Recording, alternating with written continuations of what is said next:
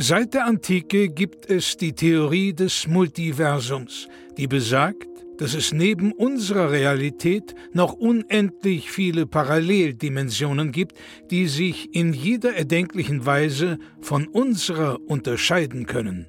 Einem Forscherteam ist es nun gelungen, Audiofragmente dieser fremden Welten zu empfangen. Doch dabei stießen sie auf ein rätselhaftes Phänomen. Unabhängig davon, wie sehr sich die Dimensionen unterscheiden, es gibt eine Konstante.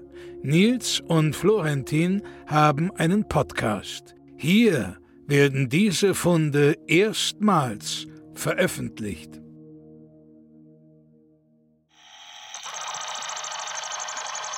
Dimension EY12LY67083EX23. Jammler und Sammler. Einen wunderschönen guten Tag, hallo und herzlich willkommen zu Folge 71 von Sammler und Sammler und natürlich mein wertvollstes Stück in meiner Sammlung. Nils Bumhoff sitzt Oh. mir gegenüber. Hast du so schön gesagt. Und mein Knuffelbär. Nein, das stimmt nicht. Es ist der Stuhl, auf dem Helmut Kohl gestorben ist. Der, den habe ich in meiner Garage Nein, stehen. ja, du verarscht doch, mich. Doch, tut mir leid, aber den habe ich jetzt. Den hast du nicht gekriegt. Den habe ich erstanden. Ich habe ihn erstanden. Ich war lange auf der Suche, viele Stühle ähm, analysiert, viele Stühle ab nach den gewissen äh, Gesäßabdrücken analysiert und ich habe ihn tatsächlich gefunden. Und seitdem bist du nicht mehr das Wichtigste in meinem Leben, sondern Das gibt's ja nicht. Weißt du, wie viele Leute hinter dem Stuhl her waren? oh ja, ich weiß es. Mindestens vier. Auf jeden Fall. Jetzt habe ich fast alle Stühle, auf denen Bundes deutsche Bundeskanzler gestorben sind, äh, parat. Aber nicht den von Adenauer. Ich brauche nur noch den von Willy Brandt und Adenauer. Ja, und dann habe ich alle. Ihr hört Sammler und Sammler. Das ist der vielleicht wichtigste Podcast rund um Sammelleidenschaften. Wir sind leidenschaftliche Sammler schon immer gewesen. Ähm, schon als Kind haben wir Emotionen gesammelt und heute haben wir alle. Nils, hast du dein Set vollständig bekommen? Mein, mein emotionales Set ist komplett vollständig. Ich habe tatsächlich alles: äh, Hass, Neid, Frustration, aber auch Liebe, Glückseligkeit. Alles, was man sich einfach nur in der Bandbreite menschlicher Empfindsamkeit vorstellen kann, habe ich bei mir im Setzregal aufgebaut. Und es ist teilweise, muss ich sagen, sehr erschreckend. Gerade was sich so in der, in der Peripherie des Wahnsinns befindet. Das sind Emotionen, da bereitet einen jetzt niemand unbedingt direkt drauf vor. Wir sind ja extra nach Südamerika in den südamerikanischen Dschungel geflogen, weil wir gehört haben, da gibt es Emotionen, die es bei uns nicht gibt. Und wir haben versucht, von diesen Ureinwohnerstämmen diese Emotionen zu lernen, einfach um das Set zu komplementieren. Und äh, die Emotion, die wir gelernt haben, war Varoman. Und äh, das ist eine ganz interessante Emotion. Ähm, ich glaube, am nächsten kann man es damit ausdrücken, das ist so, wie wenn man äh, in den Raum geht und irgendwas machen wollte und dann für einen kurzen Moment alles vergisst. Wo, wo man ist, wo man hergehört, was man machen wollte. Und dieser Moment zwischen allem Vergessen und dann wieder zurückkommen ins Leben, dieser Moment der völligen Orientierungslosigkeit in Zeit und Raum, das ist Van Man. Und das haben wir extra dort im südamerikanischen Dschungel gelernt. Und jetzt haben wir alle Emotionen. Ja, äh, und wir haben auch im Austausch Emotionen gegeben, muss man sagen. Ne? Man muss ja, ist ja oft so bei Sammlern, man, man muss immer tauschen. Ja. Und das haben wir auch gemacht. Wir haben diesen Einwohnern im Dschungel Winterdepression mitgegeben, Ja. weil die leben ja am Äquator, da ist jeder Tag gleich, da gibt es keine Jahreszeiten, dementsprechend auch keinen Winter. Die haben noch nie Schnee gesehen, die kennen Eis und Kälte und frieren überhaupt nicht. Und das sind natürlich dann wertvolle Emotionen, die die gar nicht kennen, sodass wir denen ja da einfach aushelfen konnten und da tatsächlich jetzt auch Winterdepressionen und solche Dinge da verankert haben. Und das ist, denke ich, ja, ein wertvolles Hilfsmittel auch für diese Menschen dort, die komplette Bandbreite der Möglichkeiten in Erfahrung zu bringen. Ich glaube ja, die haben dich übers Ohr gehauen. Ich glaube, So? das war kein guter Tausch. Winterdepression gegen Van Man, das war kein, kein guter Tausch. Für mich jetzt. Weil das Problem ist, das Problem ist immer für uns Sammler, wie tauscht man Dinge, die man nicht kennt. Ja, also es ist oft so, ja, ich habe hier eine Karte, so irgendwann tausche ich die und man kennt die nicht, irgendwie man kann den Wert nicht einschätzen. Und ich habe das Gefühl, dass wir uns da so ein bisschen haben verarschen lassen. Wir hätten da vielleicht noch irgendwie äh, was oben drauflegen sollen, irgendwie so eine Papaya oder irgendwie sowas. Ich habe das Gefühl, ganzen Rückflug, die ganzen 16 Stunden neben dir im Flieger dachte ich mir, nee, das war kein guter Tausch. Und du kennst das Gefühl, als Sammler, man kennt Ja, das ja, Gefühl, klar. wenn du irgendwie so auf so eine Börse gehst und du tauschst da irgendwie so das Weinglas, aus dem Marilyn Monroe getrunken hat, äh, gegen irgendwie so einen Alf-Sticker. Und du denkst dir, ach, irgendwie, das war's nicht. So, und das ist das schlimmste Gefühl der Welt. Das motiviert einen aber auch, besser zu werden. Als Sammler muss man den Wert von Dingen einschätzen können, gut verhandeln können. Und nur so sind wir die vielleicht besten Sammler der Welt geworden. Jetzt verrat nicht unsere ganzen Tricks. Ne? Wir wollen ja auch ein bisschen was noch für uns behalten. Also es hat ja auch einen Wert irgendwie. Man kann jetzt auch nicht die Konkurrenz irgendwie mit den Insider-Informationen aufpäppeln. Ich hatte damals ein gutes Gefühl, muss ich tatsächlich sagen. Also ich habe das Gefühl, wow, ich habe was Gutes getan. Ich habe den Menschen eine Winterdepression gebracht. Das hatten sie noch nicht. So, mhm. das, das ist, bei mir ist das so, dass ich oft dem Handel noch das Gefühl, was ich dabei habe, obendrauf lege. Bei dir ist das ja, dann sagst du ja selbst, wenn es ein negatives Gefühl ist, guckst du dann auch negativ auf den Handel. Aber wenn ich das Gefühl, okay, ich habe neben diesem Deal noch was Gutes getan für jemanden, ohne dass es mir wehtut, dann wertet das den Handel für mich auf. Das ist in der Bilanz mit drin. Mhm. Und ich hatte so ein gutes, ich bin ja auch so ein Helfertyp, ich helfe so gerne. Ne?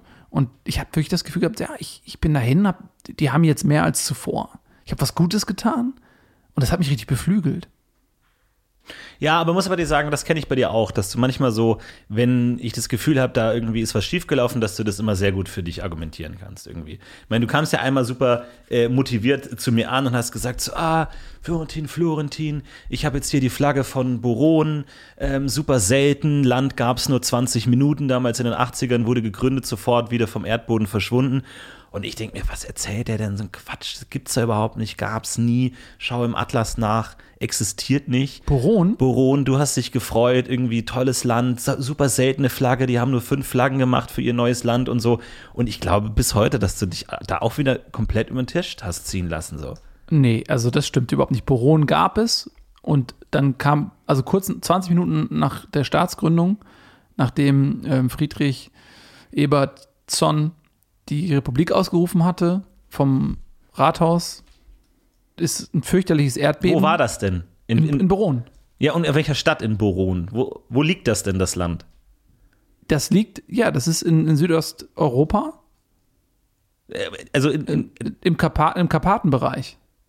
Im Karpatenbereich. Und da ist einfach ein neues Land entstanden, oder was? Nein, das war vorher halt, da kamen halt so Entdecker, sind die Karpaten raufmarschiert. Und dann stellte sich fest, es stellte sich heraus, dass quasi inmitten der, umzingelt von den Karpatengebirgen, ist halt so eine Art Tal, so ein riesiges Tal. Und da drin war dieses Land. Und das Land wusste nicht, dass es außerhalb der Karpaten, weil die aus religiösen Gründen nie auf die Berge gestiegen sind. Weil sie haben, sie dachten, okay, sie hatten so Götter und wenn man auf die Berge steigt, kommt man denen zu nahe. Und dann verbrennt man. Deswegen war da striktes Verbot, auf die Berge raufzuklettern. Und deswegen wussten die nicht, dass außerhalb dieses Tals überhaupt noch Leben existiert. Von der anderen Seite war das so, die Leute haben diese Berge gesehen und haben sich gedacht, ey, fuck, das ist mir jetzt wirklich zu hoch, da gehe ich nicht hoch. So, das ist mir viel zu anstrengend. Es gibt nur weitere Aber warum Berge. Wurde das Land dann erst in den 80ern gegründet, wenn es ja, schon die, seit Jahrtausenden da liegt. Ja, weil die gar nicht eine Vorstellung von Land hatten. Da kommt jemand an, nachdem dann, die wurden dann ja entdeckt ähm, von Karl Störtzböz und der hat das entdeckt und hat ihnen gesagt, ey, Leute, ihr seid hier komplett inmitten von Zivilisation, umgeben von anderen Ländern. Es gibt eine Weltordnung, es gibt 178 Länder, es gibt eine UN und so weiter. Und die so, ja, fuck, ey, und jetzt? Ja, müsst ihr euch jetzt irgendwie integrieren. Ja, okay, dann was macht, wie macht man das? Ja, dann gründet, erstmal müsst ihr euren eigenen Staat gründen, damit klar ist, dass es euer Territorium ist, damit ihr Handel treiben könnt und so weiter. Ja, was brauchen wir denn dafür? Ja, ihr braucht eine Verfassung, ihr braucht eine Fahne, ähm, ihr müsst die Republik ausrufen, möglichst eine Demokratie, damit ihr nicht irgendwie angegriffen werdet von Nationen, die euch die Demokratie bringen möchten und so. Ja, okay, alles klar, machen wir, kein Problem. Dann haben die die, ähm, die Republik ausgerufen, hatten eine Fahne gemacht und dann kam in dem Moment, und das war wirklich Pech, wirklich großes Pech, exakt in dem Moment kam ein unglaubliches Erdbeben in dieser Talregion, hat das komplett zum Einschuss gebracht. Die Teile der Karpatengebirge sind eingestürzt, sind in dieses Tal reingerollt mit unglaublich großen Felsbrocken, haben alles niedergewalzt. Es ist auch nichts mehr zu finden. Also selbst wenn da jetzt die begabtesten Archäologen mit Hacke und Schaufel reinmarschieren, es ist nichts mehr auffindbar, es ist alles zermalmt. Und du hast eine der Flaggen. Ich habe die einzige Flagge, die damals äh, dort quasi gehisst wurde, die ist halt vom Wind weggeweht worden. Weil die war ganz oben am Fahnenmast. Und dann ähm, hatte die das Glück, dass sie halt durch die Winde, die dann auch durch das Erdbeben dann entstanden sind, ist sie quasi über die Gebirge weggeweht, ist verschont geblieben, wurde dann gefunden und die habe ich. Und du bist dir sicher, dass es nicht, das ist ein rotes B auf weißem Grund, muss ja, man auch mal sagen, für genau. Boron? Mhm.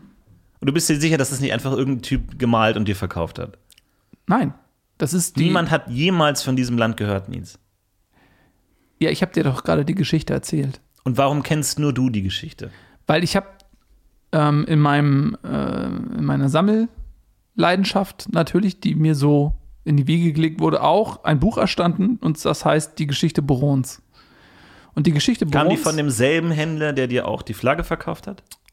Nein, der hatte einen Bart. Der andere Händler hatte so einen schwarzen Bart noch am, Okay. unter der Nase. Das kann der nicht gewesen sein. Mhm, Die so sahen sich ähnlich, aber Bart, ja, so ja. schnell wächst ja Nee, kein hast Bart. So. Nee, und das ist, und die Geschichte Borons ist, äh, ist ein faszinierendes Buch, was im Prinzip, ich habe es jetzt ja gerade verkürzt wiedergegeben, aber im Grunde genommen ist es das. Äh, das beginnt halt mit diesem Entdecker, der dann über die Karpaten marschiert und das dann findet und dann beschreibt er den Kontakt und so weiter. Und der ist dann ja kurz vor dieser Katastrophe ist er ja wieder nach Hause gegangen, weil er hatte Hochzeitstag, war ver verheirateter Mann gewesen. Und dann hat er noch dieses Gerumpel da noch gehört, hat sich noch umgedreht und war gerade weg. Und dann hat er das aufgeschrieben und dann ist er leider an einem starken Fieber erkrankt, hat seiner Frau dann noch gesagt, bitte veröffentliche dieses Reisetagebuch. Und sie hat das aber dann erstmal nicht gemacht. Ja, musste sich um viele Dinge kümmern, Beerdigung. Ähm, dann hatte sie, musste sie, das, der Haus hatte eine Hypothek, da musste sie erstmal sich bewerben wieder, dass sie ein bisschen Geld verdient. Und hat so, die hat noch Das ist eine Kinder. faszinierende Geschichte. Was- Wie viel hast du denn gezahlt für, dieses, für die Flagge? 1400 Dollar. 1400 Das ist ein Dollar. Schnäppchen. Das ist ein absolutes Schnäppchen. Das ist das Ding. Ich habe manchmal das Gefühl, dass, dass du deine Sammel, dass du da nicht mehr rational denkst, wenn du denkst, du hast da wirklich ein Unikat vor dir, wirklich so ein ganz seltenes Stück. Habe ich manchmal ein bisschen das Gefühl, Nils, weil Ja, das stimmt. Aber nehmen wir mal an, ich erzähle die Wahrheit. Mhm. Und das ist wirklich die äh, Staatsfahne von Boron. Es ist ja auch manchmal Was so, dann? ja, du hast ja völlig recht. Es ist ja auch manchmal so, dass Dinge gar nicht ihren Wert bekommen dadurch, dass sie jetzt per se wertvoll sind, sondern dass auch eine Legenden- und Mythenbildung um sie herum passiert. Ne? Das ist natürlich auch mal ganz wichtig, dass gewisse Gegenstände, die stattfinden. Ich meine zum Beispiel, wir reden von dem Cricketschläger von Cosima Koch. Damals, 1978, das große Finale Cricket, Damen-Cricket, damals in Mumbai. Sie schlägt mit ihrem Cricketschläger den Cricketball komplett aus dem Stadion raus, trifft den Außenminister von Indien, der eigentlich das Spiel vorzeitig verlassen musste, um eine Staatskrise abzuwenden. Adrian Wittmer war das damals zu der Zeit, ne? Adrian Wittmer, Außenminister von, äh, von Indien, wird auf dem, am Kopf getroffen. Staatskrise bricht aus. Indien, riesiger Krieg gegen Österreich, bricht los. Und dieser Schläger, mit dem Cosima Koch damals diesen, diesen Schlag gemacht hat, ich weiß, man darf es nicht Home Run nennen beim Cricket. Ja. Darf man nicht, Ja, ja. auf gar keinen Fall. Ich werde es auch nicht tun. Sag's bitte nicht. Keine Sorge. Äh, fliegt raus, Staatskrise fängt an. Dieser Schläger, natürlich ist es ein Stück Holz. Aber allein durch diese ganze Geschichte drumherum, durch diese Mythenbildung, durch diese ganze, durch diesen schrecklichen, schrecklichen, schrecklichen Krieg, dadurch hat es natürlich einen gewissen Wert bekommen und der Schläger ist heute, er gilt als verschollen. Wir sind alle auf der Suche. Jedem Flohmarkt gucke ich alle Schläger an. Die Frage ist natürlich auch immer so, woher soll man jetzt am Ende wissen, welcher es ist? Es sind ja in den späten 90er Jahren mehrere Exemplare aufgetaucht. Schläger von Cosima Koch. Verschiedene Händler haben behauptet, sie hätten einen Schläger von Cosima Koch. Und da muss man natürlich als seriöser Sammler immer gucken, was ist die Geschichte? Wie kommt dieser Schläger jetzt genau in die Hände dieses Händlers? Ja, da sollte man dann nicht auf das ist durch den Wind vom Fahnenmast über die ganzen Gebirge geflogen und mir vor die Tür. Das ist jetzt ein, zum Beispiel eine sehr schlechte Geschichte eines, einer Herkunft. Na, sie ist ja halt wahr. Ja, aber es ist natürlich nicht rekonstruierbar, nicht bestätigbar. Ne, Naja. Du brauchst ja natürlich dann auch gewisse Verifikation, die Papiere, Zertifikate, damit das alles irgendwie richtig eingeordnet werden kann. Fakt ist, wir haben bis heute keinen Schläger von Cosima Koch, der Cosima Kopf, der wirklich ähm, als echtes Stück gilt. Drei Sammler haben, wie gesagt, diesen Schläger im Besitz. Jeder behauptet für sich, ähm, dass es der echte ist. Du hast ja tatsächlich einmal selber in der Hand gehabt, ne? Ich habe den Schläger von Cosima Kopf im Hand in der Hand gehabt. Also einen angeblichen Schläger von Cosima Kopf. Müssen wir jetzt hier auch ich glaube er fairerweise das, sagen. Ich glaube schon, dass er das war.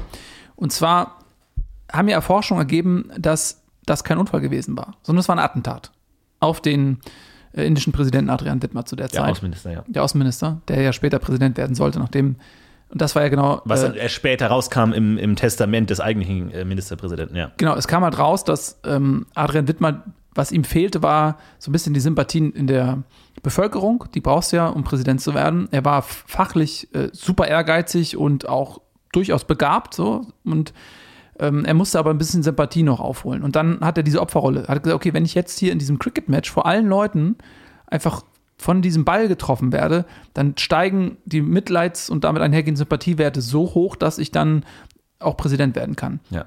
Und das kam hinterher raus, dass dieser Schläger, dass da so Sprungfedern eingearbeitet wurden. Also das quasi, die haben, ähm, stell dir das so vor, das Cricketschläger sind ja so wie so ein Biberschwanz nur in flach. Also wie so ein, wie so ein, wie so ein Stück Holz, ein sehr flaches, breites, an den Kanten glatt geschmirgeltes äh, Stück Holz mit einem kleinen Griff. Ja. So. Und dann hatten die halt eine, also in, in, diese, in diesen, diesen Schläger, den haben sie quasi, stellst dir vor, in der, in der Mitte so einmal, also der, an der schmalen Seite einmal so durchgesägt und haben die da so Sprungfedern irgendwie verarbeitet, sodass quasi, wenn der Ball dann da abspringt, dass der nochmal eine zusätzliche kinetische Energie mit auf den Weg bekommt. Moment, ganz kurz. Das heißt, du glaubst wirklich daran, dass der Ball ihn wirklich getroffen hat. Ja, unbedingt. Weil es gibt ja auch viele Quellen, die behaupten, dass das ja alles kompletter Humbug ist, das geht gar nicht und dass der eigentlich auf anderem Wege zum Tode gekommen ist und man im Nachhinein nur gesagt hat, nee, nee, das war der Schläger, der das dann irgendwie rausgeschlagen hat aus dem Stadion und ist dann irgendwie, der deswegen gerade wollte in, seinen, in seine Limousine einsteigen, da hat ihn der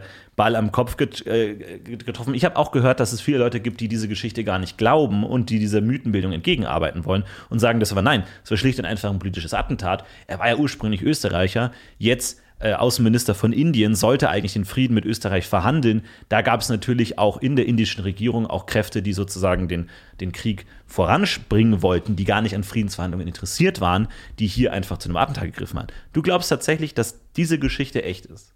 Ja, Oder musst du es glauben, weil du Kontakt zu dem, zu Nein, dem ich Inhaber bin- des eines der Schlägers hast? Ich bin fest davon überzeugt, weil ich habe ja diesen Schläger gesehen und da ist ja dieser geheime Mechanismus mit diesen Sprungfedern drin. Und das passt ja perfekt zur Geschichte. Und ich habe mir das angeguckt, die äh, waren jetzt auch nicht irgendwie neu. Ja, die waren äh, vom Alter her, man muss ja auch mal gucken, okay, wie alt sind die Dinger? Man kann so Radiokarbonanalysen in Auftrag geben und so weiter. Habe ich jetzt nicht gemacht, aber mit bloßem Auge kannst du viel schon erkennen. Ähm, man bekommt ein Gefühl für den Alterungsprozess von Gegenständen tatsächlich. Wenn man jetzt irgendwo was kaufen möchte und der Verkäufer sagt, ja, das ist 70 Jahre alt und kannst du als Sammler ja relativ schnell irgendwann dann erkennen, ja, nee, das, also, das ist Quatsch, das Ding ist brandneu oder so. Und das war in dem Fall nicht so. Das passte ungefähr in die zeitlichen Abläufe rein. Und da frage ich mich natürlich ansonsten, okay, wer braucht einen Cricketschläger mit einem verborgenen Sprungfedermechanismus? So. Ja, aber also hältst du das denn wirklich für realistisch, dass jemand, der im Stadion ist, auf dem Cricketgrün, Mhm. so präzise den Ball schlagen kann, ob jetzt Sprungfedermechanismus hin oder her, Ja. so präzise schlagen kann, um exakt im gleich richtigen Moment Adrian Wittmer am Kopf an der Schläfe zu treffen, um ihn wirklich in, sofort zu töten? Du hast du mal äh, die Biografie von Cosima Kopf studiert? Äh, nein, tatsächlich. Das ist ein Versäumnis. Ich, ich, es liegt auf meinem Nachttisch. Cosima Kopf hat, also erstmal, man muss ja sagen, Cricket ist in Österreich ja kein besonders großer Volkssport. Und da hat man sich schon gefragt, okay, warum ist sie eigentlich äh, so jetzt in Cricket und so weiter? Und sie hat ihr Leben lang trainiert. Sie hat äh, in, in so Sauerstofftanks geschlafen. Sie hat Höhentrainingslager in Chile gemacht, in den Karpaten, überall, wo es hohe, mysteriöse Berge gibt, war sie am Start, um sich zu trainieren. Sie hat äh, quasi vor der Schule, in den Pausen, nach der Schule, den ganzen Tag nur Cricket trainiert wie eine Besessene, um die beste Cricketspielerin der Welt zu sein. So, und jetzt denkt man sich, okay, wie kommt das eigentlich zustande? Stellt sich raus, ihre Eltern sind früh gestorben bei einem mysteriösen Autounfall. Und sie ist ähm, erzogen worden von einem Mann, dem man hinterher ähm, die Mitgliedschaft im Geheimdienst der Schweiz nachweisen konnte. Und die Schweiz ist Nachbarland von Österreich und ist gierig. Und ist seit jeher an den österreichischen Ländereien interessiert. Wirklich? Ja, und es ist dieser, ähm, sie leugnen diesen Imperialismus stets, aber es ist in, in der Schweizer Volksseele fest verankert, der Wunsch danach, die sie umgebenden ähm, Nationen sich einzuverleiben. Der Schweizer Agent ja, trainiert jetzt Cosima Kopf so, dass sie im entscheidenden Moment den Schlag vollführt, Ja. den österreichstämmigen Außenminister Indiens am Kopf trifft, der eigentlich für Friedensverhandlungen mit Österreich eintreten wollte, damit Indien und Österreich in den Krieg gestürzt werden, um Österreich zu schwächen, damit Ja. die Schweiz letzten Endes abstauben kann. Österreich erobern und abstauben. Das ist wie bei. Halo. Der eine schießt ähm, den Schutzschild runter und äh, macht den Frag und dann staubst du ab.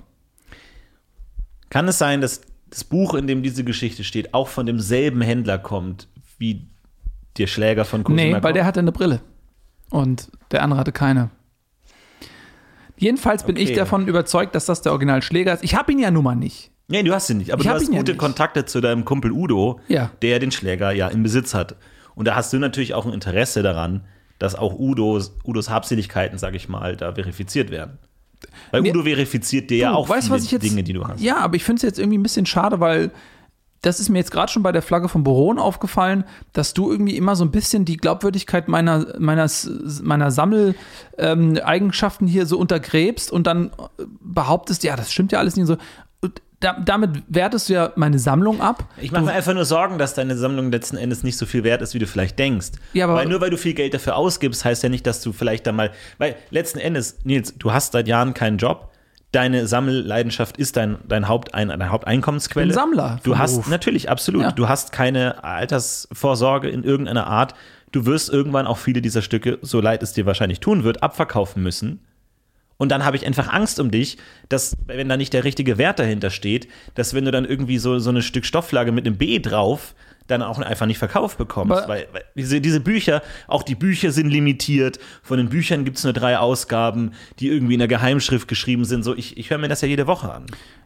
Also, also wenn du glaubst, also wenn du dir Sorgen machst um eine Altersvorsorge, wäre es dann nicht eher in deinem Sinne, dass du aufhörst, hier in aller Öffentlichkeit die Glaubwürdigkeit meiner Exponate hier in Frage zu stellen und stattdessen zu sagen, ja, Nils, ähm, das stimmt, die Flagge von Boron ist wirklich authentisch und ich gratuliere dir zu diesem unfassbaren Fund und ich glaube, dass allein diese Flagge eine Altersvorsorge sein könnte. Ja, das, das, ist, nicht, das ist nicht falsch. Ja. Weil ich mache das ja für dich zum Beispiel. Also du hast jetzt ja die ganzen gelben Karten gesammelt, die äh, Franz Schnieselberger in seiner Karriere äh, bekommen hat. Du hast ja quasi alle Schiedsrichter, die je bei Frank Schnieselberger geschiedsrichtert haben, aufgesucht, um jede einzelne gelbe Karte, die er je bekommen hat, und er hat 513 gelbe Karten bekommen in seiner Profikarriere, dass du jede einzelne für Ja. dich äh, sammelst. Du So. weißt, ich liebe Bowling und Frank Schnieselberger ist einfach der größte Bowler, der je gelebt hat. Allerdings natürlich, wie du sagst, auch ein Rebell im Bowling. Er hat in jedem, fast in jedem äh, Turnier, in dem er war, hat er gelbe Karten bekommen. Dafür, dass er den, äh, den Ball falsch gegriffen hat. Ne? Also du hast beim Bowling eine ganz spezielle Art, die vorgegeben ist durchs Regelwerk, wie du die Kugel zu greifen hast. Ja? Und ähm, er war von Anfang an ein Außenseiter, weil er eine andere Technik benutzt hat. Und die war extrem erfolgreich, diese Technik. Sie war soweit legal, außer dass er eben falsch gegriffen hat. Und dafür hat er in jedem Spiel eine gelbe Karte bekommen, mehr oder weniger. Aber natürlich damals war so auch die Medien aufgemachte Geschichte so von wegen, er ist der Rebell, er, er, er macht den, den Sport neu, ja, er hat so immer die, mit beiden Händen zwischen den Beinen durch, so nach hinten die Kugel gezogen und dann so nach vorne geworfen. Und es war immer die Frage, ist das erlaubt, diese Technik, beide Hände am, an der Kugel, ja oder nein? Immer eine gelbe Karte. Und einem gewissen Punkt, und deswegen sind diese Karten auch so legendär, war es natürlich auch so ein gewisses Ritual, dass er halt so auftritt und dann kam der Schiedsrichter wirklich wie so ein einstudiertes, äh, so eine einstudierte Choreografie, gibt ihm die gelbe Karte, die Zuschauermenge jubelt und er Strike nach Strike nach Strike nach Strike. Und du hast recht, ich bin dabei, alle gelben Karten zu sammeln. Ich habe mittlerweile 284 davon. Ähm, die sind natürlich auch alle zurückdatierbar und deswegen ist mir das auch so wichtig, dass man wirklich jedes Spiel, jedes Turnier, jede Weltmeisterschaft, jede Europameisterschaft da versucht äh, zu rekonstruieren. Und mir fehlen noch einige. Ich bin unterwegs, es ist natürlich immer schwierig, wo kriegt man die her? Viele der Schiedsrichter leben nicht mehr muss man tatsächlich sagen, Schiedsrichter auch ein unglaublich anspruchsvoller Beruf, gerade im Bowling. Ähm, extrem, du brauchst extrem scharfe Augen, wirklich Millimeter genau musst du sehen. Die Ölschicht auf der, ähm, auf der äh, Piste, ist das äh, alles in Ordnung? Gibt es da zu viel? Gibt es da Rillenbildungen? Gibt es da Teamwork, dass man versucht, dem Gegner die, die Ölbeläge irgendwie versucht zu, zu zerkratzen oder sowas in der Richtung, indem man den, die Kugel zu hart aufs Holz wirft und sowas in der Richtung. Da muss man ganz genau hingucken. Und äh, deswegen erblinden die relativ schnell, relativ früh. Und dadurch ist natürlich dann, ähm, das ist ein hartes Leben als Schiedsrichter, ist natürlich Einkommen quasi unmöglich. Und dadurch äh, versterben die relativ früh. Und das ist natürlich schwierig, weil man muss natürlich da auch in die Familienerbstrukturen ähm, zurück. Wer kriegt dann die ganzen Karten, die dann ähm, da im, im Besitz zurückbleiben? Wo ist das alles? Und was machen die Leute dann auch damit? Da ist natürlich auch wieder, und das, sag, und das sage ich ja immer wieder, im letzten, letzten Endes ist der Sammler ein Waschbär. Er gräbt im Müll. Ja, Viele denken immer, ja, der Sammler, der sitzt irgendwie bei, bei Garbys äh, Kunstverhandlungen und hält da sein Schild hoch oder so. Äh, nein, Sammeln ist letzten Endes Wühlen im Müll. Das, was andere für wertlos halten, darin sehen wir den Wert. Wir sehen das blitzende Goldstück im Müll, den die Leute achtsam auf die Straße werfen. Und dann kommen wir. Und deswegen, ich habe jetzt, wie gesagt, die 280. gelbe Karte. Ich habe, glaube ich, 17 Wochen kampiert, wirklich in einem ganz einfachen Campingzelt vor der Familie von äh, Günter Wesenheim, der einer der Schiedsrichter war bei einem der größten äh, Bowling-Turniere damals in den, in den frühen und an, frühen, im, im, Anfang der frühen 90er, sagen wir mal so. Ähm, und ähm, ja, du musst jeden Tag in den Müll, du musst jeden Tag gucken, wann werfen die vielleicht die gelbe Karte irgendwann weg, wann rümpeln die mal irgendwie ihr, ihren Dachboden aus und wann kann man zugreifen. Schwer. Und aber tatsächlich, es hat sich gelohnt jeden Tag in den Müll so viele Salami-Packungen, so viele verschimmelte Bananenschalen und so. Aber irgendwann, eines Tages, findet man dann eben auch das Objekt der Begierde. Und das ist, das ist ein Gefühl, das hm. kennt, glaube ich, jeder Sammler. Also das ist herrlich. Zwei interessante Sachen. Also zum einen merkst du ja selbst, ne? Du redest jetzt über die Authentizität von Borons Staatsflagge mhm. und gleichermaßen sagst du, du hast bereits über 280 gelbe Karten. Ne? Und wenn man jetzt einfach kommt und ich war ja neulich bei dir und du hast mir das ja gezeigt und du hast ja diesen Setzkasten, wo dann also wirklich hinter schusssicherem Plexiglas dann einzeln aufgebahrt diese 280 gelben Karten sind. Und ich habe die gesehen und ich bin jetzt ja im Gegensatz zu dir kein Experte für Bowling im Speziellen, aber auch für Sport im Allgemeinen, außer eben äh, Cricket anhand der Geschichte von Cosima Kopf und vielleicht noch anderen Dingen. Und für mich waren das einfach nur gelbe Karten. So, und die sahen halt teilweise, hatten die unterschiedliche Größen, so, die waren, einige wirkten jetzt fast schon so ausgeschnitten, wie so aus, aus so kindlichem Bastelpapier gemacht und so. Und einige wirkten ganz neu, so andere, tatsächlich auch ein bisschen alt und so. Und auf den ersten Blick denken sie, ja, okay, was, also was ist das denn? Und lediglich durch deine Erklärung oder Behauptung, dass das eben diese ganzen gelben Karten sind, die äh, Frank Schnieselberger gesehen hat in seiner Karriere, bekommt das auf einmal Wert. So, und wenn ich mich jetzt in den Podcast hinstelle und sage, ja, sorry, Florentin, du hast dich da komplett übers Ohr hauen lassen, also ich mache mir wirklich Sorgen um dich, also ich meine es nur gut mit dir, aber ich glaube, dass da diese gelbe Karten sind einfach, du bist an einem Betrug aufgesessen. Das würde ja dann äh, quasi den Wert der Sammlung einfach komplett vernichten. Deswegen sage ich ja, natürlich ab, öffentlich, äh, ich bin mega stolz auf dich. Ja, nee, aber das ist der Unterschied zwischen dir und mir. Du hast keine Ahnung. Ja, ich schon. Ich ja, kenne mich eben mit der Sache aus. du meinst jetzt in diesem, in diesem speziellen Gebiet, Fall. So, ja. Denn diese Karten, die haben gewisse Legierungen. Die müssen natürlich auch nach äh, Bowling-Turnierregularien immer wieder neu legiert werden, neu bestrichen werden.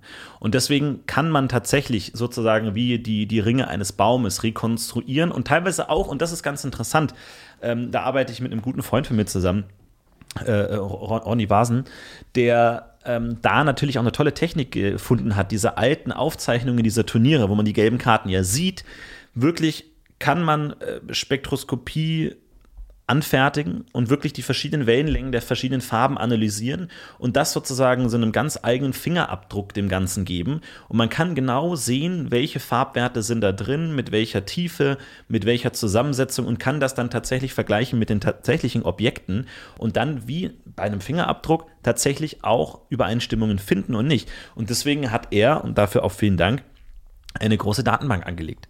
Und zwar das gelbekarte.de, wo er tatsächlich komplett alle gelben Karten, die jemals im Bowling vergeben wurden, auflistet mit Bildern, mit spektrografischen, das ist dann so, so ein Diagramm ne, mit den verschiedenen Farbfrequenzen, die dann da irgendwie so aufgeteilt sind. Und also, ist für dich jetzt ein bisschen einfacher zu machen. Und da sind dann auch wirklich die Besitzer der einzelnen Karten eingetragen. Und das ist ein anerkanntes Werk, wo man sieht, okay, wer hat die tatsächlich? Bei 280 davon steht mein Name. Gut, das behauptest du jetzt, Ronny Vasen, das ist jetzt ein Freund, von dem du ständig erzählst. Ich habe den noch nie gesehen. So, wo wohnt der? Wer ist das? Ein extrem zurückgezogen lebender Sammler, der natürlich auch sich selbst auch als Sammelobjekt äh, an, ansieht. Es ist ein Mensch, der hat viel gearbeitet äh, mit Partituren Von Beethoven, Mozart, Brahms. So. Also die Originalmanuskripte Mit den Originalleuten. Auch mit den Originalleuten, Ja, ja, natürlich, aber auch mit den Originalpartituren, mit den Originalpapieren, die Noten, wie sie eingetragen wurden. Und das ist natürlich ähm, ein Mensch, der sich extrem auf Konservierung spezialisiert hat, der genau geguckt hat, welchen Effekt hat Luftfeuchtigkeit, welchen Effekt hat Sonneneinstrahlung.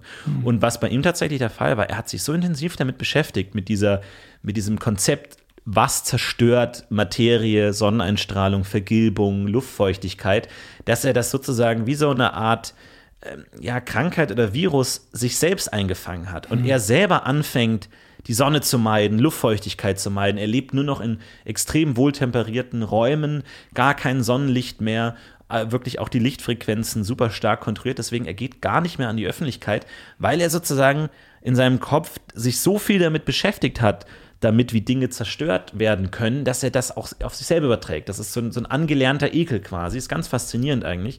Und deswegen habe ich ihn selber auch noch nie persönlich gesehen, weil natürlich auch hier ähm, Luftfeuchtigkeit, man stößt ja auch in, in, in so Schweißwellen äh, Körperflüssigkeiten aus, äh, die, vor denen er einfach Angst hat. Ja, das ist eine ganz körperliche Reaktion. Deswegen lebt er alleine. Deswegen lebt er alleine. ja, ja, ja, das, wird, das ist sehr überzeugend. Ich habe übrigens ähm, auch eine neue Sammlung, die wollte ich dir eigentlich heute präsentieren. Oh, wirklich? Ja. Oh, super. Können wir ja gleich mal äh, dazu kommen. Die Sammlung der Woche. Äh, hast du was abgeschlossen? Ja, ich habe was abgeschlossen. Und zwar ähm, Uh. habe ich tatsächlich äh, alle Gegenstände, die du bei deinen Akquisierung, äh, Acqui, Acquisi, Acquisi, Akquisitions, Akquise, Akquise-Touren, alle Gegenstände, die du bei deinen Akquise-Touren für diese gelben Karten aus dem Müll gewühlt hast, die habe ich gesammelt. Und ähm, Was? Ja. Und zwar, du warst ja jetzt zum Beispiel bei Günther Wesenheim. Da hast du ja gecampt tatsächlich und hast dich ja dann Genau. aus den Mülltonnen ernährt auch. So, und ich habe Ja, notgedrungen. Ich, man darf ja den Platz nicht verlassen, sonst kommt jemand anders und nimmt die Karte weg. Genau. Und deswegen kann ich das so gut nachvollziehen, weil du warst ja nirgendwo im Supermarkt oder hast auswärts mal gegessen oder dir eine Pizza bestellt oder sonst was. Du wolltest äh, ja auch geheim bleiben und wenn du jetzt eine Pizza bestellt hättest und es wäre ein anderer Sammler, der hätte dich gesehen, du bist ja auch durchaus ein bisschen prominent in Sammlerkreisen, der hätte dann sofort gedacht, okay, warte, was, hinter was ist der her und so. Deswegen hast du dich ja ausschließlich von Sachen ernährt, die Günther Wesenheim dort in die Mülltonne gepackt hatte. Und ich habe einfach alle Sachen dann, ähm, die du gegessen hast, quasi die ganzen Verpackungen und so weiter, die habe ich gesammelt, sodass ich genau rekonstruieren kann, wie du diese, in diesen einzelnen äh, Akquisetouren dich ernährt hast. Und ich habe da so einen Setzkasten gebaut mit äh, Tagen, wo ich genau quasi wie ein Tagebuch von jeder einzelnen gelben Karte habe ich das komplett aufgelistet. Ich meine, ich, ich finde es faszinierend, weil es natürlich auch meine Sammlung aufwertet. Weil natürlich jede, also das wäre jetzt eine Sammlung zweiter Ordnung, wir kennen das, die dann sozusagen der Sammlung erster Ordnung, meiner gelben Kartensammlung natürlich auch eine gewisse Verifikation gibt. Aber ich finde es erstaunlich, weil ich habe das nicht bemerkt. Also Ja. wirklich Ich habe überhaupt direkt hinter dir nicht. gecampt. Ich habe wochenlang hinter dir gecampt. Und ähm, Was? Ja, und ich habe jedes Mal, wenn du was äh, quasi gegessen hast und so weiter, habe ich dann, ist dir das nie aufgefallen? Ich habe hinter, du hast ja dann auch eine Mülltonne gehabt. Und ich habe dann, Genau. äh, ich bin jedes Mal in die Mülltonne ran. Hast du dich nicht irgendwie gefragt, oh, die Mülltonne wird nicht voll? Oder hast du gedacht, die wird jeden Tag geleert oder Ich sowas? musste wirklich meine gesamte Aufmerksamkeit auf die Mülltonne, auf, auf, Mhm. auf mein Objekt legen. Du kannst keine Sekunde wegschauen. Das geht nicht. Du, du, ich würde mein ganzes Leben lang nicht mehr glücklich werden, wenn ich wüsste, ah, ich habe einen Moment kurz weggeguckt, was raschelt da hinter mir, was schnarcht da hinter mir. Und in dem Moment kommt jemand anders und stiehlt die, die gelbe Karte weg. So. Kann ich die mal sehen, die Sammlung? Hast du die, Ja, die hast du da, da Fotos da oder so? Ähm, ja, warte, ich habe Fotos habe ich gemacht. Warte mal. Aber das, also das ist ja jetzt Ja, ja. faszinierend. Also das ist natürlich für einen Sa Da, siehst du? Wow. Und das ist alles. Das alle 17 Wochen hast du direkt neben Genau, das, Wahnsinn. das ist jetzt die, äh, warte mal. Schöne Vitrinen. das hier, ich das mag ist- die Vitrinen. Oh ja, die, die habe ich richtig geputzt. Das ist, das ist jetzt diese ähm, Günther Wesenheim-Geschichte. Wahnsinn, das ist die Cornflakes-Packung. Ja, ich erinnere ja. mich. Ach, Wahnsinn, ja, toll. Und dann die Mango-Phase, die Schalen alle. Und die sind alle luftdicht. sind verpackt, konserviert. Ne? Ach, Wahnsinn. Luftdicht. Ja, ja, dieser Setzkasten ist luftdicht. Das wird da reingesetzt, dann wird äh, das zugemacht, dann wird die Luft rausgesaugt, damit sich das nicht zersetzt. Und das ist bei dir im Keller, oder was? Das ist bei mir im Keller, ja. Wahnsinn, weil du hast ja, äh, letzte Woche hast du ja die Gefängniszelle von Hulk Hogan bekommen. Mhm. Und jetzt auch noch die, also das ist ja, also äh, ist das ein Museum, willst du da ein Museum aufmachen oder was? Oder ist das genau, ja, wirklich nur für dich? ja. Weil das ist ja wirklich, ähm, das erzählt ja auch eine Geschichte. Das ist mir halt zum Beispiel wichtig. Äh, Sammler haben ja unterschiedliche Antriebe, weshalb sie etwas sammeln. Viele ist es plump einfach der Versuch, die Kindheit zu rekonstruieren. Also das, was sie in den Setzkasten stellen und dort vor, vor, vor Verwesung schützen, ist im Prinzip ihre eigene Kindheit, die sie nicht loslassen können. Deswegen sammeln sie Spielzeuge, mit denen sie als Kind gespielt haben und versuchen dem irgendeinen höheren Wert beizumessen, was im Grunde genommen aber einfach nur plumpes nicht loslassen können der eigenen Kindheit ist. So ist das ja bei uns nicht. Wir haben ja oft ähm, ja sehr viel höhere Motivation dahinter. Und in meinem Fall ist es halt oft die Geschichte, auch eine Geschichte zu erzählen und zu bewahren, dass man anhand von Gegenständen einfach komplette Geschichten erzählen kann. Das ist mir bei der Flagge von Boron so wichtig. Ja, das einzige Überbleibsel einer untergegangenen Hochkultur. Und das ist mir eben bei dieser Müllsammlung eben auch wichtig, weil ich dann anhand dieses Mülls akribisch genau nacherzählen kann, was du für Anstrengungen unternommen hast, um diese gelben Karten an dich zu bringen. Und da ist es jetzt fast schon nebensächlich, ob diese gelben Karten an sich authentisch sind, weil meine Geschichte erzählt die Geschichte von dir, wie du versucht hast, diese gelben Karten an dich zu nehmen. Aber Und- nicht die ganze Geschichte. Naja, welch, was fehlt denn? Weil, wenn ich mich gerade erinnere, Mhm. ich habe in meinem Rucksack noch eine, noch eine leere Dose, die habe ich mitgenommen. Von wo? Aus dem Camp. Bei, bei, bei Wesenheim? Bei Wesenheim, ja. Die letzten zwei Die Tage. hattest du nicht in den Müll geschmissen? Nee. Und die ist jetzt noch die jetzt in deinem Rucksack? Mir hier. Du, wenn du willst, entsorge ich die für die. Die ist ja wahrscheinlich auch. Ja. Ja, die ist da noch. Das ist noch eine Tropikaner. War das die, die du, an welchem Tag hattest du die Die getrunken? habe ich mir extra aufgehoben für den Moment, wenn ich die gelbe Karte bekomme. Dann hatte ich die gelbe Karte in meiner Hand und dann öffne die Dose, genieße das, den köstlichen Nektar Ja. und die habe ich dann aber eingepackt. Also das ist die Tri der Triumphschluck. Das ist sozusagen der Triumphschluck, ja. Ähm, kann ich die haben? Naja, das ist natürlich schon ein emotionaler Gegenstand. Aber es ist ja eigentlich deine Sammlung nicht ganz vollständig, ne? Aber die ist super. Also ich finde die total toll, so wie die ist. Und das ist ein tolles Projekt. Was, also ich könnte die Dose tauschen, wenn du willst, weil ich habe noch tatsächlich auch eine gelbe Karte noch von Frank Schnieselberger. Welche? Ja, warte mal. Nein. Was? Ja. All die Jahre? Hier. Hier. Nein. Ist das die von 98? Damals in Ottawa. Ja, das war bei Ottawa bei den, ähm, beim Kentucky Derby, der Bowler. Als er den dritten Platz gemacht hatte.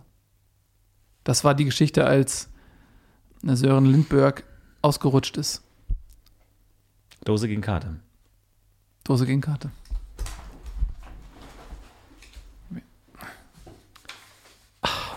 Na, super gut. Wow. Fantastisch. Ja, die ist ja fantastisch erhalten. Wow, wenn ich das mal. Oh, die muss Sag mal, ist das, ist das hier wirklich noch ein Blutspritzer von, von, von Sören? Weil es, es, es kam Nee. ja wirklich, er ist ja wirklich komplett an die Maschine gefallen. Nee, das ist von meinem Marmeladenbrot. Das, da war mir was runtergetropft. Was? Ach, Nils, Leute, du, du kannst doch nicht. Ja, das tut mir leid, da ist was Ah, rauf. Das war. Oh, nein, ach Gott, das ist jetzt wieder alles. Das ist der Zucker, das frisst sich doch in die, in die Legierung Ja, rein. aber dafür ist das auch was Besonderes. Ja, was besonders schlecht ist. Und die Dose hier, was. Ähm, hast du da noch was reingesteckt? Das klappert hier so. Hattest du da noch vorne in die Dose was reingesteckt gerade? Nee, Was ist denn da drin? was Jetzt? meinst du? Ja, was hier so. Was klappert denn da so? Da ist doch was in der Dose drin. Guck, guck mal. Mal, ist das ein altes Kaugummi? Also Ach ist so, ein das kann sein, ja, das kann sein. Ja. Ja, aber von wann? Das ist doch jetzt nicht. Das ist doch. Aber ich kann die Karte ja nicht selber anfassen. Ich Jetzt musste du ja das- einen Kaugummi nehmen, um die aus dem du- Müll rauszunehmen. Jetzt hast du das Kaugummi, was, was äh, da gar nicht reinpasst, zeitlich gesehen. Hast du da reingetan? Na, das, ja, das ist, äh, das gehört dazu. Das ist, Ja, aber das. Also, das ist doch gar nicht aus der, aus der, aus der Periode der, der Akquise jetzt. Das ist doch jetzt ein Fremdkörper. Ja, das, Ja, finde das- ich, also das ist jetzt echt scheiße. ja, jetzt ist es nicht ganz vollständig. Ja, warte, ich pull das jetzt hier irgendwie raus, ey. Mann. Ey, du musst wirklich ein bisschen Acht geben mit solchen Dingen. Die sind wirklich von Wert. Ja, das stimmt. Ich wusste ja nichts von deiner Sammlung. Du hingegen wusstest was von meiner gelben Kartensammlung, hast trotzdem hier drauf gerotzt mit deinem ganzen. Was ist das denn für eine, für eine Marmelade? Das ist Erdbeer. Erdbeer, ja. Ich kann ja mal für die Leute ganz kurz erklären, was ich jetzt mit so einer Karte mache. Ne? Also Ja. ich habe jetzt die Karte. Dann ist natürlich erstmal, wird die bestrahlt, beleuchtet. Es gibt fettlösende äh, Strahlen, die man draufstrahlen kann. Ich habe da so eine extra Lampe, die natürlich so Fingerabdrücke und sowas erstmal direkt neutralisieren. Man kann das dann relativ einfach wegwischen. Dann wird das Ganze natürlich erstmal Vakuumdruck ähm, behandelt. Ja, also du hast so eine Kompressionskammer, wo das Ganze dann wirklich zusammengedruckt wird, weil das große Problem ist natürlich Feuchtigkeit. Feuchtigkeit ist der größte Feind des Sammlers. Wir sagen es in jeder Woche. Und das große Problem ist, es gibt keine gute Möglichkeit, Feuchtigkeit aus Karten rauszubringen. Jetzt sagt ihr, Moment mal, das ist doch hier so eine Plastikkarte. Wie soll da Feuchtigkeit drin sein? Lasst mich euch sagen, Feuchtigkeit ist überall drin. Ich habe Diamantensammler, Diamantensammler gehört. Die haben gesagt, hier, ich habe überall Feuchtigkeit. Ich denke, das kann ja gar nicht wahr sein. Kann doch in einem Diamanten, der ist doch so dicht und so, so fest, da kann doch nichts drin sein. Feuchtigkeit ist überall drin. In jedem Stein ist Flüssigkeit. In jedem Stück Plastik ist Flüssigkeit. Holz, überall, in der Luft, überall, überall, überall. Das große Problem ist, das muss irgendwie raus. Die einzige Möglichkeit, das schon zu machen, ist ebenso durch so eine Vakuumdruckkammer, dass man das Ganze irgendwie unter, gleichmäßig unter Druck setzt und dadurch eben die Feuchtigkeit rausdrückt, sozusagen rausbekommt. Und dadurch, dass der Druck gleichmäßig angesetzt wird, wird die Karte auch nicht verformt, sozusagen. Druck ist nur dann ein Problem, wenn es sozusagen an einem Punkt mehr ist als an anderen Punkten. Ja, also wenn diese Karte knicken würde, natürlich katastrophal. Katastrophal. Dann wäre natürlich an einer Stelle maximaler Druck angesetzt, an den anderen gar nicht. Aber wenn du durch so eine äh, Vakuumdruckkammer, und deswegen ist das die Standardausrüstung, äh, wird das sozusagen in allen Momenten gleich gedrückt und dadurch kann die Feuchtigkeit rausgenommen werden. Die wird dann auch sofort rausgesaugt. Ähm, dadurch sozusagen, dass der, der Raum abgetrocknet wird und ja in einem Vakuum ohnehin äh, alles entzogen wird, was da drin ist. Und dann ist die Feuchtigkeit eben auch raus. Und dann wird das eben versiegelt und dann kann es in die Sammlung.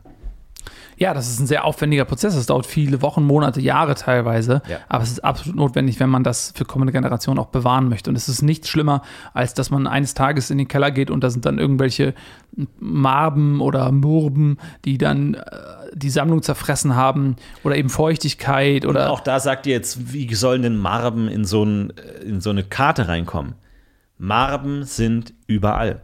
Es wirklich, man glaubt es kaum. Es gibt Marben, die so mikroskopisch klein sind, dass ich teilweise wirklich schon so Bronzestatuen, es gibt ja so Bronzestatuen von den fünf Power Rangers zum Beispiel, so die ich gesammelt habe in der Kindheit. Auch in diesen Bronzestatuen waren Marben drin. Es, man kann es sich nicht vorstellen, wie klein und wie, wie, wie durchdringend diese Wesen sind, aber überall sind Marben drin und auch die kriegst du so nur äh, kaum raus. So. Ja. Das ist natürlich auch, vor allem, und das ist jetzt ein ganz spannendes Thema, da können wir auch mal drüber reden, und zwar Lebensmittelsammler. Da ist natürlich dieser Konservierungsgedanke nochmal auf einem ganz anderen Niveau angesetzt. Ja, sondern äh, weil da du ja wirklich teilweise, da gibt es dann irgendwie Schaumkuchen, Rührkuchen aus den 70ern, die irgendwann nicht mehr produziert wurden, wo es dann irgendwie nur noch 1000 Stück gibt auf der Welt. Und dann konservier mal so einen Rührkuchen. Das ist sehr, sehr schwer. Also im Idealfall sind die noch eingeschweißt. Das Problem ist, wenn die eingeschweißt sind, kann man nicht reingucken. Äh, Man weiß nicht, ob die einen Marbenbefall hatten. Das Problem an Marben ist ja, die werden im Gegensatz zu allen anderen Tieren, die jemals existiert haben, werden die kleiner, je älter sie werden. Das heißt, die äh, kommen ja auf die Welt so als relativ großer Knubbel und je älter die werden, desto kleiner werden die. Das heißt, die, sämtliche Nährstoffe, die sie Überleben mitlang brauchen, schon im Körper. Deswegen können sie auch zum Beispiel in der Plastikkarte leben, weil sie müssen nicht raus und sich Nahrung beschaffen, sondern sie sind wie so ein, also wie so ein, stellt euch vor, wie so ein wandelndes Ei, wo ja alle Nährstoffe schon drin sind und es frisst sich eben im, im Laufe des Lebens quasi selbst auf, die Nährstoffbehälter, und dann ist es weg. Genau, und äh, zum Ende des, des Marbenlebens ist es eben so, dass sie dann merken, oh fuck, meine äh, Reserven gehen hier zur Neige. Ich werde immer kleiner, ich habe jetzt, ne, sozusagen der Eidotter ist weggeschlürft, so. Und dann fangen sie erst an, in dem Stadium was zu zersetzen und was zu fressen. Ja. Das heißt, die Marben, die man sieht, die sind harmlos. Die Marben, die man nicht sieht, die haben Hunger. Ja. Und das ist das große Problem. Die zersetzen dann teilweise ja in der Atomstruktur, fängt das schon an, wenn die ganz klein und hungrig sind. Und wenn man die nicht ins Verhungern kriegt, so dann können die richtig einfach komplett Sachen wegfressen. Und das sind komplette äh, Kunstsammlungen, Schiffe teilweise. Wir haben äh, die, das, äh, die große Spa spanische Galeere, Ja. Juan Ramirez del Maria, ist ja komplett durch Marbenbefall Ja. in, in, in der Mitte des Ozeans äh, gesunken, weil komplett zerfressen worden, weil man hat die einfach nicht beseitigt, ne? äh, als man abgefahren ist. So. Und das ist ähm, ein Riesenproblem und es gibt äh, nur eine, einen natürlichen Feind der Marben Ja. und das ist die Zwirbel. Das ist die Zwirbel. Es ist natürlich, weil natürlich müssen sich Marben auch fortpflanzen. Und dafür gibt es ein relativ komplexes ähm, Balzsystem. Und da ist natürlich ähm, irgendeinem Forscher, ich weiß gar nicht wem, irgendwann mal aufgefallen, dass man diese Balzsignale relativ gut imitieren kann mit einer Zwirbel. Und äh, da ist natürlich eine Möglichkeit, dass wenn man eben dieses Instrument spielt, dass durch diese Klänge die Marben dann eben angelockt werden. Und so kann man sie eben auch aus gewissen Exponaten rausholen, wenn die Exponate selber nicht zu sehr schallisolierend sind. Ne? Also das ist das Problem. Marben haben sehr, sehr kleine Hörorgane und deswegen muss man entweder wahnsinnig laut spielen, also man äh, hat das vielleicht schon mal gehört tatsächlich, wenn in der Stadt wirklich ein Sammler sagt, ich habe jetzt hier dann irgendwie so ein altes ähm, atlantisches Steinfragment oder irgendwie sowas gefunden ähm, und das ist aus Stein und da muss man wahnsinnig laut die Zwirbel spielen. Also das ist dann auch teilweise eine E-Zwirbel oder verstärkt oder so, damit wirklich die da das hören und dann kommen die raus, langsam, langsam. Ganz langsam, ja. Da teilweise muss über Wochen da wirklich äh, beschallt werden, was natürlich auch mit den Behörden und Ämtern ein riesiges Problem ist ähm, wegen, wegen Ruhe, Ruhestörung. Und dann kommen die raus und dann hat man eine Möglichkeit, die äh, zu zertreten. Tja. Also, das ist, ihr, ihr seht, ihr denkt immer so vordergründig, ja, was braucht man alles, um Sammler zu sein? Ne, Charaktereigenschaften natürlich, Talente. Geld. Geld. Klar, man muss ein gewisses Startkapital haben, das ist ein ja. Luxus, da muss man sich erarbeiten, ist ganz klar. Ja, oder man aber, arbeitet sich hoch. Ne? Also es gibt ja. auch die, die wirklich bei Null anfangen und sich langsam hocharbeiten, gibt es auch, dauert aber sehr, sehr lange. Klar, dauert sehr, sehr lange. Das Gute ist, es gibt komplett ein eigenes Kreditinstitut für Sammler, die die eigene Sammlung bewerten und dementsprechend einem eine Kreditwürdigkeit zuschreiben. Das gibt einem die Möglichkeit, länger ohne Eigenkapital zu sammeln. Gab natürlich auch äh, eine lange Zeit die Sendung Deutschland sucht den Supersammler, wo man natürlich dann so ein gewisses Startkapital bekommen hat, wenn man gezeigt hat, dass man eben gut sammeln kann, ein gutes Gespür hat, gut verhandeln kann und so. Und ähm, mittlerweile, ihr wisst es, abgesetzt. Ähm, ich habe die komplette DVD-Sammlung zu Hause oh. ähm, unterschrieben und ähm, ja, hat mir immer gut gefallen. So ist natürlich auch eine Möglichkeit, äh, so anzufangen, ja, auf jeden Fall. Ja. Und, aber wie gesagt, du sagst es, ich habe schon viele junge Sammler gesehen, die dann irgendwie hochmotiviert kommen und dann in den Foren unterwegs sind und dann auch mal irgendwie bei dir zu Hause dich besuchen kommen. Mhm. So, du hast ja da auch so eine, so eine Art Mittwochsgemeinschaft, wo dann alle zusammenkommen und irgendwie reden und sowas. Und das ist ja alles toll. Die dann sich eine Sammlung anschaffen, dann irgendwie so Standard, irgendwie dann so Snoopy Frisbees sammeln oder irgendwie so klassische Anfängerprojekte, die super spannend sind und dann aber nach einem halben Jahr merken, Moment mal, das wurde mir alles zermarbt hier. So, ich hatte ja. überall Marben drin, Vakuum hat nicht funktioniert irgendwie und dann ist diese ganze Energie, die in so eine Sammlung äh, geflossen ist, die zerfällt einem dann plötzlich so in den Fingern vor den eigenen Augen. Schrecklich. Und da fallen viele wieder raus aus dieser, dieser ja. Leidenschaft, weil sie einfach merken, so, nee, du sammelst ja, um Dinge zu bewahren, du willst sie ja haben. Und du willst sie nicht nur jetzt haben, sondern du willst sie auch in einem Jahr noch haben und in zwei und in fünf und deine Kinder und alles weiter. Deswegen sammelst du, das ist ja die Idee. Und wenn einem dann solche Dinge vor den Augen in Luft auflösen, ganz schrecklich. Ja, da löst sich ein Stück von einem selbst natürlich dann auch irgendwo auf, ne? Ist ja, ja. klar. Ich sage immer, das ist, äh, Sammeln ist wie ein Aquarium. Ne? Du siehst irgendwo ein Aquarium, oh toll, will ich auch, kaufst ein Aquarium, äh, schmeißt ein paar Fische rein, kann jeder, aber dann äh, dafür zu sorgen, dass das Aquarium sauber bleibt, dass die Fische überleben, dass der Säuregehalt des Wassers stimmt, dass die Population sich nicht gegenseitig zerfrisst, weil man eben sich vorher schlau gemacht hat, wer kann mit wem, dass die Pflanzen dazu passen und so weiter und so. Die Pumpensysteme, es ist so komplex auf einmal ähm, und so ist es mit dem Sammeln auch. Das fängt ja nicht dabei an, dass man sich was kauft und es einfach hat, sondern die eigentliche Arbeit beginnt erst dann. Ja. Ja? Du willst es ja auch gerade nicht benutzen. Ne? Also das ist ja so klassisch, ähm, jede Form von Benutzung ist auch eine Form von Zerstörung, immer. Das heißt, jede Form von Benutzung hat auch schon ein Ende in Sicht. Ja, wenn du irgendwie ein Spielzeug bekommst und du packst es aus und du bewegst die Gelenke und du drückst auf den Knopf und es sagt irgendeinen Satz und so, dann ist es ja schon der erste Moment der Zerstörung, der dann irgendwie langfristig dann, ähm, dann auch darin endet, dass es ganz kaputt ist. So. Und das ist ja genau das, was wir nicht machen. Wir wollen das ja gerade einfrieren, nicht benutzen, nicht zerstören, sondern eben haben. Und das Problem ist, wir Sammler, wir, wir wissen ja, dass so viele Dinge in der Welt benutzt werden jeden Tag, die man eigentlich hätte sammeln können. Ja, also es gibt ja so für einen, für einen Sammler, es gibt ja nichts Schlimmeres, als wenn irgendwie die heiß begehrte Actionfigur, die heiß begehrte Sammelkarte und man weiß, die ist in den Händen eines Achtjährigen, der in der Nase popelt und irgendwie Kaugummi kaunt, da jetzt die auf, auf dem Klassenzimmertisch liegt und man weiß, oh, die Bakterien, die Marben, kleine Kinder sind voller Marben, alles ist so schlimm. Oder zum Beispiel, jetzt, es gab ja diese, ähm, dieses Sammelkartenspiel mit diesen ganzen Maskottchen Ja. ähm, in früher der 2000er Jahre. So gab es Fruit Fight, dann mit irgendwie eine Bärenmarke Bär, der ähm, Sparfuchs und solche Fred Ferkel und so. Da haben sich ganz viele Süßigkeiten ähm, Produzenten zusammengetan und haben gesagt, wir machen so ein Sammelkartenspiel, jetzt nicht irgendwie Pokémon, Digimon, sondern wir machen verschiedene Maskottchen, um sozusagen äh, das, das, den Bereich der Süßigkeiten allgemein zu bewerben. Da war dann der Pringles-Mann, hatte eine Karte und alle hatten irgendwie eine Karte. Und natürlich, das war in Sammlerkreisen wirklich das Ding, weil wir gesagt haben, okay, ich will alle haben. Es gab von verschiedene, dann gab es in den Pringles-Dosen, gab es dann die Pringles, äh, den Pringles-Mann als Karte und so. Und dann bei McDonalds gab es dann Ronald McDonald und so. Und Ja. jeder hatte seine eigene Karte, man konnte halt miteinander spielen.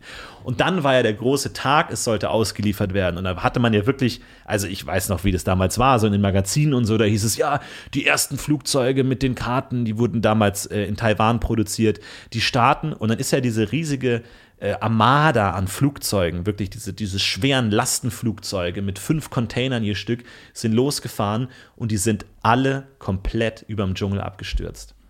Und alle Sammler der Welt wissen, dass dieses komplette Kartenkontingent Kontingent irgendwo über Meer, über dem Dschungel, über dem Gebirge, über dem Strand, über irgendwelchen Vulkanen komplett abgestürzt sind. Und die liegen da. Jeden Tag. Und die werden jeden Tag ein bisschen mehr von der Natur angefressen. Da hängen Marben rum, da trampeln irgendwelche Geparden drauf. Und das ist für uns natürlich ein absoluter Albtraum, weil wir wissen jeden Tag, und natürlich Heerscharen von Sammlern waren da und haben durchs Gestrüpp geguckt. Viele sind dann auch irgendwie dummerweise in irgendeine Giftpflanze reingestolpert oder sowas. Und das ist natürlich für uns, also ich denke da wirklich einmal in der Woche dran, wie diese Karten immer noch da liegen und ja langsam auch einfach zerfallen zu Staub. Ja, also das ist noch ein bisschen schlimmer sogar tatsächlich. Und zwar dadurch, dass ja diese Flugzeuge dort abgestürzt sind, dort leben ja ähm, noch eingeborenen Völker. Wir haben ja auch Kontakt gehabt, jetzt als wir zum Beispiel die Emotionen ausgetauscht haben, haben wir zu Beginn des Podcasts erzählt. Und die haben natürlich dann auch mitbekommen, dass da dann Menschen hin sind und haben versucht, dort aus diesen Trümmern dann diese Karten zu bergen. Und da haben die ganz schnell gemerkt, okay, das hat offensichtlich irgendeinen Wert. Dann haben die sich das alles zusammengeklaubt, so diese alles, was irgendwie zu bergen war, haben die sich geholt und haben dann natürlich auf einmal so etwas gehabt, was vorher nicht in, in der Gesellschaft vorhanden war, was einen Wert hatte, aber völlig abstrakt.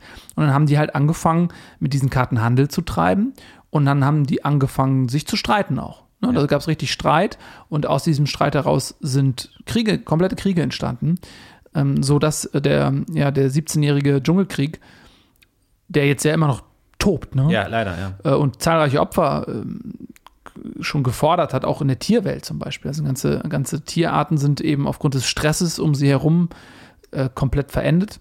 Äh, die, die Schnakenschlange zum Beispiel. Äh, fürchterlich, der, der Brockbär. Der Dschungelgepard, von dem du ja gerade gesprochen hast, ne? Der Dschungelgepard ist eigentlich ausgestorben de facto. Ja, die Gibt's gar wurden nicht so mehr. weit in die Gebirge zurückgedrängt, dass sie nur noch in dieser Vulkangegend leben konnten. Und dann ist natürlich wenige Monate danach zu allem Überfluss noch der Vulkan ausgebrochen, Ja. wo wer weiß, wie viele Karten verbrannt sind, die da drin lagen oder im Einflussbereich. Fürchterlich. Und alle Bären, die jetzt halt in diese Gebirgsregionen gedrängt wurden, sind alle vergangen. Alle vergangen, es ist, ist ganz absurd. Die, die Sammler-Community hat sich da, und das fand ich ja auch toll, dass da so ein riesiger solidarischer Gedanke plötzlich auch aufkam, weil die haben versucht, diese Sammelkarten als UNESCO-Kulturerbe ähm, anerkannt werden zu lassen, damit eben auch die internationalen Behörden dort einschreiten können, in diesen Krieg eingreifen können, dass man eben sagt, okay, das ist jetzt irgendwie so ein ähm, Kulturerbe, das geschützt werden muss, um eben auch die Aufmerksamkeit der Welt darauf zu lenken und so. Das hat alles nicht funktioniert, das ist alles gescheitert. Und wir haben ja mittlerweile absurde Szenen, wie da teilweise wirklich äh, brutalste Kriegshandlungen im Dschungel stattfinden und mittendrin Sammler mit ihren Sammelalben und, und Lupen und Detektoren und so durch den Dschungel stapfen, da teilweise reingeraten. Es ist natürlich ähm, eine Art Mutprobe da zu sein, da Karten sammeln. Es wurden ja auch tatsächlich Karten geborgen, so ist es ja nicht. Ja, wurden ja. Es Mhm. gibt ja einen, einen, einen konstanten Strom an Karten, die da geborgen wurden. Man hat ja auch sogar die taiwanesische Dru- Druckerei komplett ähm, auseinandergenommen. Man hat ja die kompletten Bögen äh, analysiert, wie genau die gedruckt so, wurden, ja. die Druckplatten Mhm. und so. Man weiß ja sehr, sehr genau, wie viele Karten gedruckt wurden, welche Karten gedruckt wurden, wie die in den welchen Containern zusammen waren.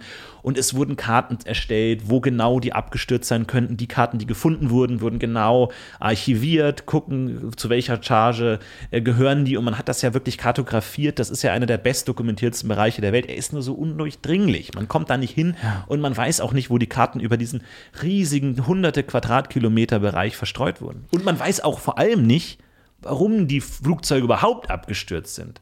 Das Das, ist ist ja auch noch so ein ja Ding. alle- Niemand alle, weiß, ne? alle. Alle. Es sind ja alle abgestürzt. Also kann natürlich mal ein technischer Defekt bei der einen Maschine sein, ein menschlicher Fehler bei der anderen Maschine, aber alle Maschinen gleichzeitig am selben Ort, das ist ein Rätsel noch quasi im, Ja. in der Tragödie, die komplett ungeklärt ist. Viele Was gehen davon aus, dass es mit den Karten zusammenhing. Ja, es gab ja auch Glitzerkarten, Mhm. die Premium-Karten, die, die Schimmerkarten. Dann gab es sogar beidseitige Karten, wo du, wenn du sie von einem Winkel angeguckt hast, war es eine Karte, dann war es irgendwie äh, Fred Ferkel und dann irgendwie von der anderen Seite war es dann Tukan Sam äh, von den Fruit Loops. Ganz, ganz verrückte Sachen. Wer weiß, was da für Chemikalien drin waren, Lichtbrechungen und so weiter zur und so weiter. Explosion vielleicht geführt äh, haben, wenn du gewisse Karten miteinander mischt, zum Beispiel den äh, Frufu-Tiger und Ronald McDonald miteinander mischt, dass das einfach eine explosive Mischung ergibt. Das kann natürlich sein und dadurch ist das Flugzeug auseinandergerissen worden. Äh, was man aber auch tatsächlich entdecken kann, und das ist aus marketingtechnischen Gründen für die Firma auch ganz interessant ist, welche Karten haben jetzt innerhalb der ähm, Dschungelbewohner an Wertigkeit Ja. ähm, zugenommen und ähm, welche haben verloren. Und da gibt man, da sieht man also zum Beispiel sehr oft, dass ähm, der äh, Schmusebär von den ähm, vom Schmusejoghurt, dass der eigentlich komplett nutzlos und wertlos ist. Also das ist, diese Karte findet man eigentlich überall. Die nehmen die ähm, äh, teilweise um ja einfach irgendwie einen, einen Kadaver irgendwie noch so ein bisschen aufzuschneiden, weil die haben so scharfe Kanten, so scharfe Schnittkanten oder benutzen die jetzt einfach auch als Fächer oder, oder schmeißen die einfach nur wahllos in den Müll. Also das hat einfach, einfach offensichtlich überhaupt gar keinen Wert. Ja. Und gegen andere Karten, äh, Captain Freedom zum Beispiel, steht da sehr, sehr hoch im Kurs. Also Ja. davon trennen die sich ganz, ganz selten. Sehr interessant. Es gibt Berichte von einem gewissen Stamm, äh, der wirklich diesen äh, Goldbären, den Haribo Goldbären, wirklich zu einer Art Gottheit gemacht hat. Ja, der, der wirklich auch teilweise als Grabbeilage wirklich Karten da äh, gereicht wurden, was natürlich makaber ist, weil woher weiß man das? Naja, irgendwelche Sammler sind da hingegangen und haben irgendwelche Gräber aufgebrochen und aufgeschaufelt so. Und daher weiß man das. Also auch wirklich äh, schaurige Bilder, die sich da ergeben. Und das ist natürlich auch interessant, den Effekt, den dieses Ereignis auf die Kulturen dort hatte, welche Art von Religion sich da ergeben wird. Ich hab, wir haben gehört, es gab einen äh, Stamm, der Meister Propper äh, zu seinem Gott erhoben hat, der dann irgendwie gegen den Charmenbär gekämpft hat, irgendwie so, ja, wo man sich dann eine eigene Mythologie ausgedacht hat und so.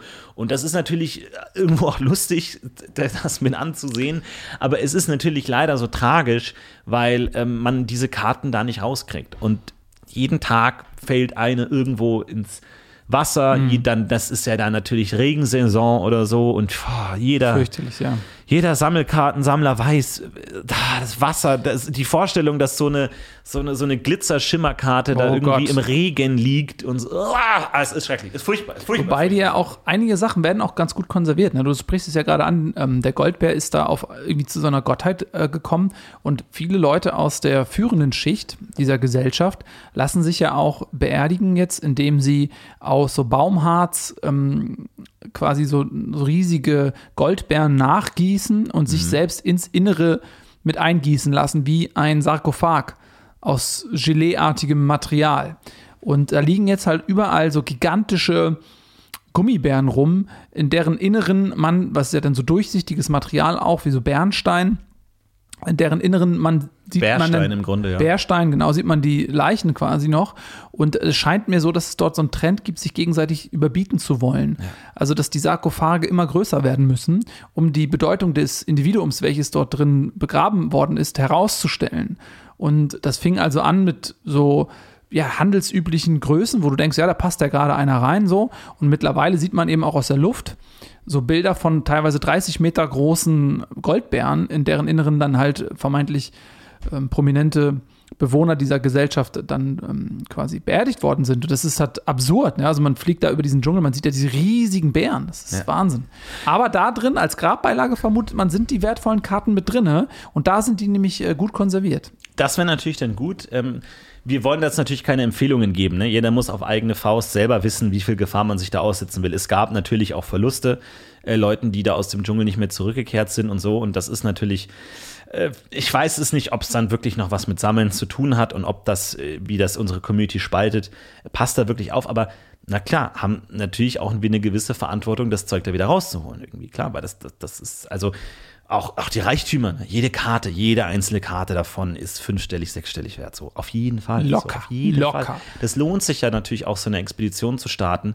Es sind Fälschungen mittlerweile im Umlauf. Es sind natürlich auch, wenn diese alten ganzen Schatzgräberstrategien, ja, dass irgendwie falsche Gerüchte im Umlauf sind, um Konkurrenten woanders hinzulenken, dass man sagt, ah ja, hier bei dem Wasserfall, da habe ich einen Container gesehen, dann rennen die alle hin und man weiß, dass die da gar nicht sind. Und deswegen ist da auch wahnsinnig viel Falschinformation im Umlauf. Und ähm, wirklich informiert euch da wirklich bitte gut mit Leuten, die auch wirklich nachweisbar da was gefunden haben und sich auskennen und denen ihr vertraut. Und fallt da nicht auf irgendwelche billigen, ah, für 1000 Euro fliegen wir euch dahin und dann sammelt ihr und so. Und das ist alles äh, Quatsch, das ist gefährlich. Ja, also das ist wirklich nur was für Profis. Überlasst das bitte den Profis und man muss auch nicht in jedem äh, Geschäft versuchen mitzumischen.